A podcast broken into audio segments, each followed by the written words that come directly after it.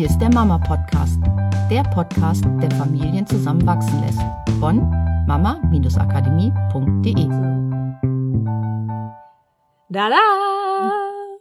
Herzlich willkommen zum Mama Podcast mit Äh, Miriam und Katrin. Beinahe unseren Namen vergessen, weil wir heute ich andersrum die sitzen, Platz, ne? Plätze gewechselt und dachte, macht ja Sinn, vielleicht auch unsere Namenreihenfolge mal zu wechseln. Ach, siehst du, so flexibel war ich jetzt nicht. Tja, siehst du, was ein Platzwechsel alles bewirken kann. Also, auch wir wechseln immer mal ab und zu wieder die Plätze. Und wir gucken mal, was das äh, so heute... Heute. Bedeutet. Also heute Hm. bin ich Miriam sozusagen. Und du bist Katrin, oder? Ach, ey. Ach nee, wir haben ja nur Also, die Plätze hm, ich bin sowieso auch Katrin. Ich heiße ja Miriam Katrin. Ach ja, stimmt, da war ja was. Also ich habe das eh in mir. Sehr gut. Okay. Ja, was haben wir heute für ein Thema? Ja, du, Wir haben in der Podcast-Folge Nummer 35 das Thema Verantwortung gehabt. Und es wäre schön, alle, die diesen Podcast jetzt hören, wenn ihr euch vielleicht vorher oder wenigstens danach einmal die 35. Podcast-Folge anhört. Das könnt ihr gerne unter podcast.mama-akademie.de. Da könnt ihr alle unsere Podcast-Folgen nachhören, falls ihr keine App auf dem Handy habt dafür. Ja, und das ähm, ganz kurz nochmal vorab erwähnen. Nur wer Genau. 100 Prozent Verantwortung hat, kann sein Leben selber gestalten. Also die Verantwortung 100 Prozent für sich übernimmt, genau, sagen für wir mal sich. so. Ja. Für sich. Nicht 100% Verantwortung für deine Kinder übernehmen, das ist nicht das, worum es geht, sondern 100% Verantwortung für dich.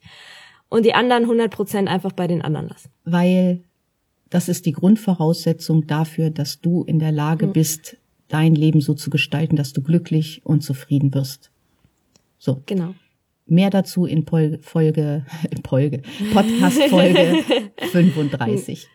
Ja, dann wollen wir mal loslegen, weil dieses Thema ist ja sehr, sehr weitreichend und eine Sache würde ich heute gerne aufnehmen und zwar, was mir sehr wichtig ist, wie können wir denn unseren Kindern mitgeben, dass sie 100 Prozent Verantwortung für ihr Leben übernehmen?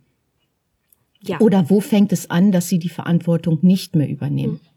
Also erstmal ist es ja klar, sind sie in Häkchen abhängig von den Eltern, wenn sie noch klein sind und sie werden immer selbstständiger und in dieser Selbstständigkeit sollte integriert sein, dass sie die Verantwortung für ihr Leben übernehmen.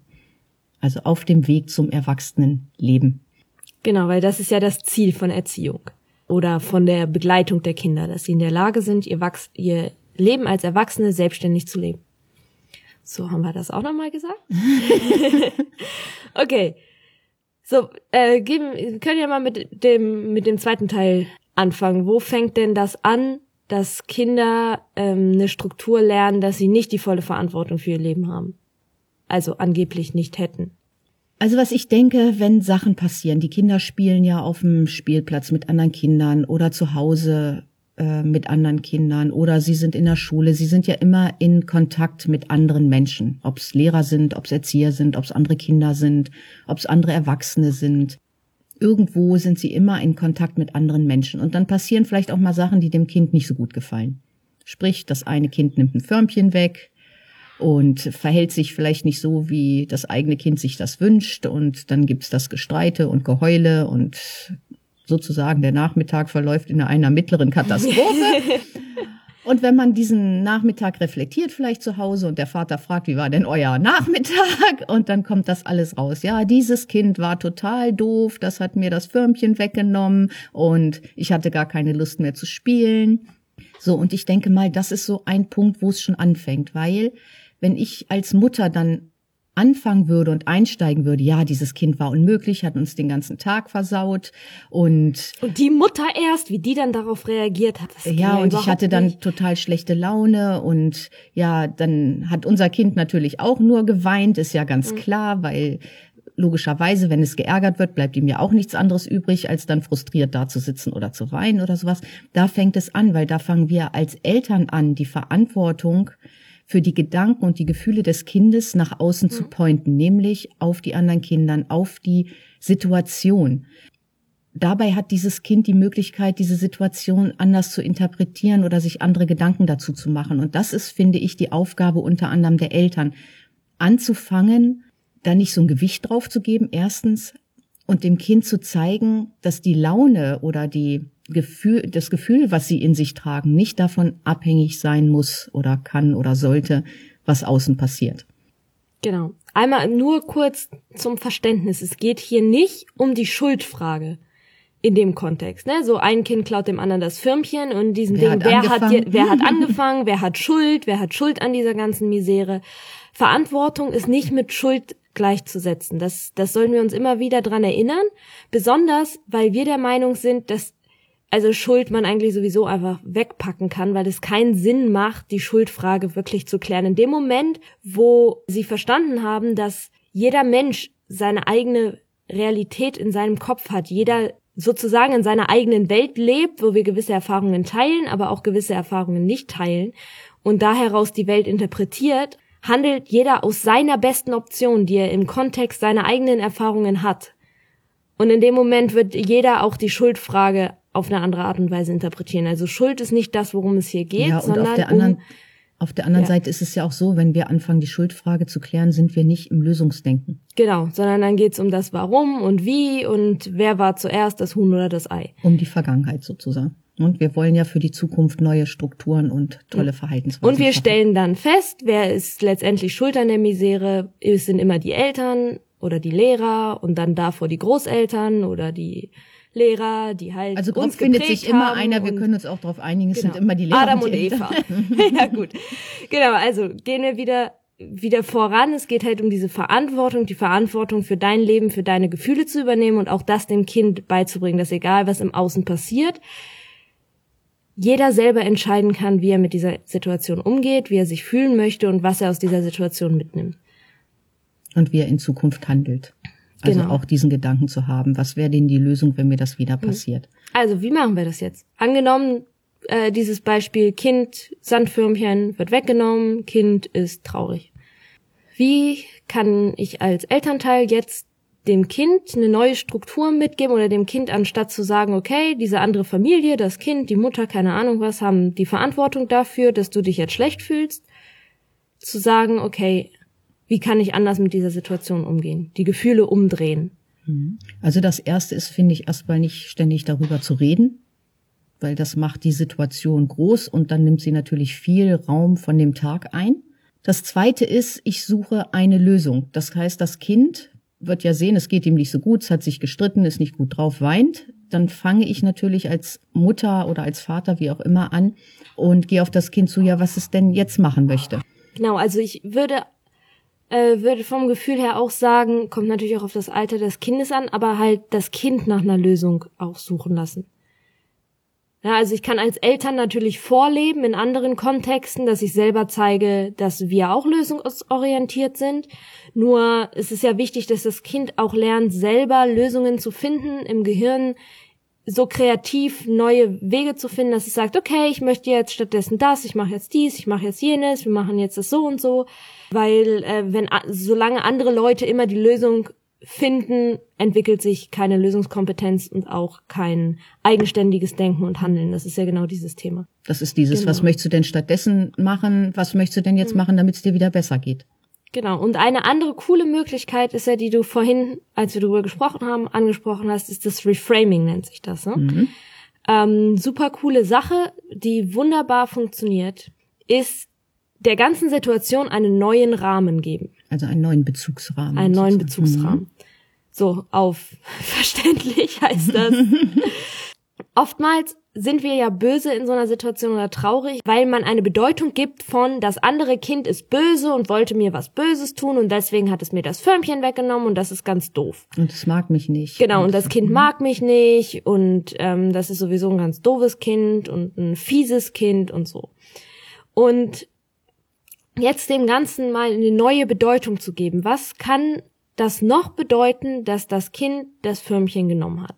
Und das hört auf, das so realistisch machen zu müssen im Sinne von Psychotherapie, was kann das alles bedeutet haben, sondern einfach, was kann das noch bedeuten? Das Kind, es kann sein, dass das Kind das Förmchen so toll fand und dass es das einfach so großartig fand, dass es einfach mit diesem Förmchen spielen wollte und deswegen aus vollster Begeisterung dieses Förmchen haben wollte. Oder es kann sein, dass das Kind das andere Kind so toll fand, dass es unbedingt so sein wollte wie dieses andere Kind und sich deswegen das Förmchen genommen hat. Kann auch sein, dass das Kind einen wunderschönen Traum gehabt hatte, wo es irgendeinen Schatz gefunden hat und dieses Förmchen hat das Kind an diesen Schatz erinnert, weil es die gleiche Form hatte und deswegen wollte es das unbedingt haben, weil es seinen Schatz war, was er gerade gefunden hat. Und dann höre ich schon diese Einwände, ja, aber das Kind hätte ja wenigstens fragen können. Also das ändert ja nichts an dem Verhalten, dass man das ja, nicht dass, macht. dass man das nicht macht. Das stimmt und es liegt nicht in deiner Verantwortung, dem Kind das beizubringen, sondern in genau. deiner Verantwortung, in Häkchen in deiner Verantwortung liegt es, weil mhm. wir wollen genau. dem Kind das ja mit auf den Weg gehen. Du begleitest das Kind. Du möchtest, dass dein Kind lernt, bessere Gefühle zu haben, schneller in einen guten Gefühlszustand zu kommen. Und du möchtest deinem Kind eine Struktur mitgeben, dass es das tun kann. Und das ist eine Form, wenn man das Reframing nutzt, um um diesen Bezugsrahmen zu ändern, um ein besseres Gefühl zu kriegen. Und das kann bei dem Kind das sein mit diesem Förmchen, weil das Kind, das andere Kind das Förmchen so toll fand oder weil das Kind dich so gerne mag, es wollte so sein wie du. Versetzt es das Kind in einen schöneren Gefühlszustand, in mhm. einen Zustand der Stärke. Und das ist das, was wir in diesem Fall möchten, dass das Kind eine Struktur entwickelt, sich selber wieder gut und stark zu fühlen. Weil wenn wir ganz ehrlich sind, wissen wir nicht, ob das die Bedeutung, die wir in dem Reframing geben, nicht vielleicht sogar tatsächlich die Wahrheit ist. Vielleicht hat das Kind, wollte das Kind tatsächlich gerne mit deinem Kind spielen und hat sich nicht getraut zu fragen, aus welchem Grund auch immer, und hat sich gedacht, okay, ich nehme jetzt mal das Förmchen und dann vielleicht entwickelt sich dadurch ein Kontakt. Was auch immer, wir wissen es nicht. Wir können nie mit hundertprozentiger Sicherheit sagen, was der Grund für ein Verhalten ist. Also kann es auch ein Grund sein, der uns ein positives Gefühl macht. Und für das Verständnis der Eltern nochmal, auch das andere Kind hat ein Bedürfnis vielleicht zu matchen, weswegen es so etwas macht. Es möchte vielleicht die Aufmerksamkeit der Mutter. Hm. Es möchte vielleicht tatsächlich auch mal so ein Förmchen haben und weiß aber mit der Situation nicht umzugehen, wie es an das Förmchen anders rankommt. So und ähm, was ja jetzt auch die Schulferien sind ja vorbei. Zumindest Diese bei uns in Niedersachsen. Also bei uns in Niedersachsen.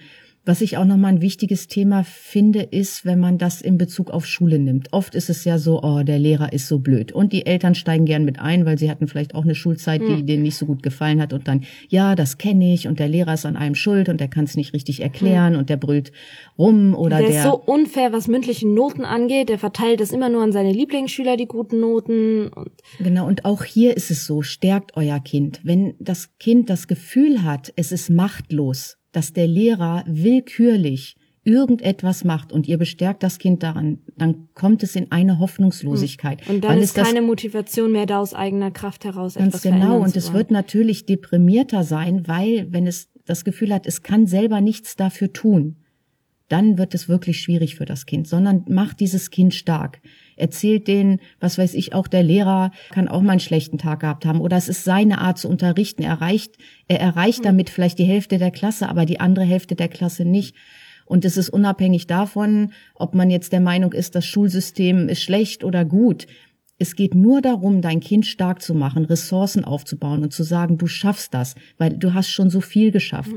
Du bist nicht abhängig davon, was der Lehrer macht, sondern du bist abhängig davon, dass du dich selber motivierst und, und dass du an deine Stärke glaubst. Genau, und unabhängig von der Unterrichtsqualität des Lehrers bin ich der Meinung, dass jeder Mensch in der Lage ist, eine Sache zu lernen, wenn er das wirklich möchte. Und es findet sich immer irgendwie eine Lösung, wie man genau an dieses Ziel kommen kann. Entweder vielleicht fängt das Unterbewusstsein an, eine neue Struktur zu entdecken und auf einmal versteht man das, was der Lehrer sagt, in dem Moment, wo man diese neue Stärke kriegt. Oder es findet sich, man lernt jemanden kennen, der auf ganz tolle Art und Weise Nachhilfe geben kann, so dass man das darüber versteht. Oder auf einmal entdeckt man ein Buch, in dem eine Geschichte geschrieben steht, in dem auf einmal Sachen aus dem Geschichtsunterricht verstanden werden auf eine total tolle Art und Weise, was im Geschichtsunterricht so nicht möglich war. Aber man kann neue Bezüge setzen. Also es gibt zehntausend verschiedene Wege, was dann passiert. Aber es passiert ab dem Moment, wo du oder dein Kind lernt, die Verantwortung selber zu übernehmen und die Stärke in sich zu finden, zu wissen, dass die Situation für das Kind veränderbar ist. Genau, und das hat, äh, es hilft uns auch nichts, wenn wir mit dem Kind darauf einsteigen, dass die Schule blöd ist oder die Lehrer blöd sind und dass es keine Möglichkeiten hat, ähm, aus dieser Situation rauszukommen, weil dann wird es immer, wenn es in der Schule ist, in einem Stresszustand sein und dann hat es keinen Zugriff auf erlernte Sachen zurückzugreifen. Es wird also in so eine Spirale gezogen, die einfach nur nach unten gehen mhm. kann. Und diese zu unterbrechen, indem ihr anfangt und sagt, Du hast es in der Hand. Du kannst aus deinem Leben alles machen. Du kannst alles lernen. Begeistere dich dafür. Wir, wir überlegen Möglichkeiten oder du, was, wie möchtest du diesen Stoff lernen? Was ist genau. das, wie du darauf zugehen möchtest? Auch da wieder die Lösungskompetenz fördern, nach Lösungen, so lange nach Lösungen suchen, bis das Ziel erreicht ist. Ne? Dieses Test, Operate, Test immer wieder in diese Schleife gehen, ich teste etwas aus, probiere es aus, wenn es funktioniert, ist super, wenn nicht, probiere ich was Neues aus. Mhm. Flexibel, kreativ sein, all das. Hier führt auch so ein bisschen gerade all das zusammen, was wir in den letzten Podcast-Folgen genau. so besprochen haben. Ne? Das ist es gibt halt keine Fehler, es gibt nur Feedback. Ja. Probiert aus. Auch eure Kinder, gebt ihnen mit, dass sie ausprobieren können. Und wenn es nicht funktioniert, ist es kein Fehler, sondern es zeigt nur, dass du einen anderen hm. Weg gehen darfst. Das war es noch nicht und was ist es jetzt? Genau, und all dieses den Kindern so früh wie möglich mitzugeben. Fangt an in der Sandkiste, fangt an zu Hause. Oh, nicht schon, na, der Papa hat wieder schlechte Laune und jetzt geht's uns allen wieder schlecht. Da fängt es an. Also fangt an, so früh wie hm. möglich eurem Kind diese Struktur mitzugeben. Genau, Lösungskompetenz, neue Bedeutungen. Neue Witzige Bedeutung, Bedeutungen, Bedeutungen, die gute Fü ja. Gefühle machen, genau, Verantwortung für die eigenen Gefühle übernehmen, für das eigene Handeln. Und das eigene Denken, eine Situation zu beurteilen. Ja, also hört die Folge, Podcast Folge 35 nochmal, falls ihr es vorher nicht gemacht habt. Und wir wünschen euch eine super tolle Woche. Bis nächste Woche. Tschüss. Tschüss. Das war der Mama Podcast. Mehr Informationen über unsere Seminare, Mentoring und unsere Produkte erhalten Sie unter www.mama-akademie.de.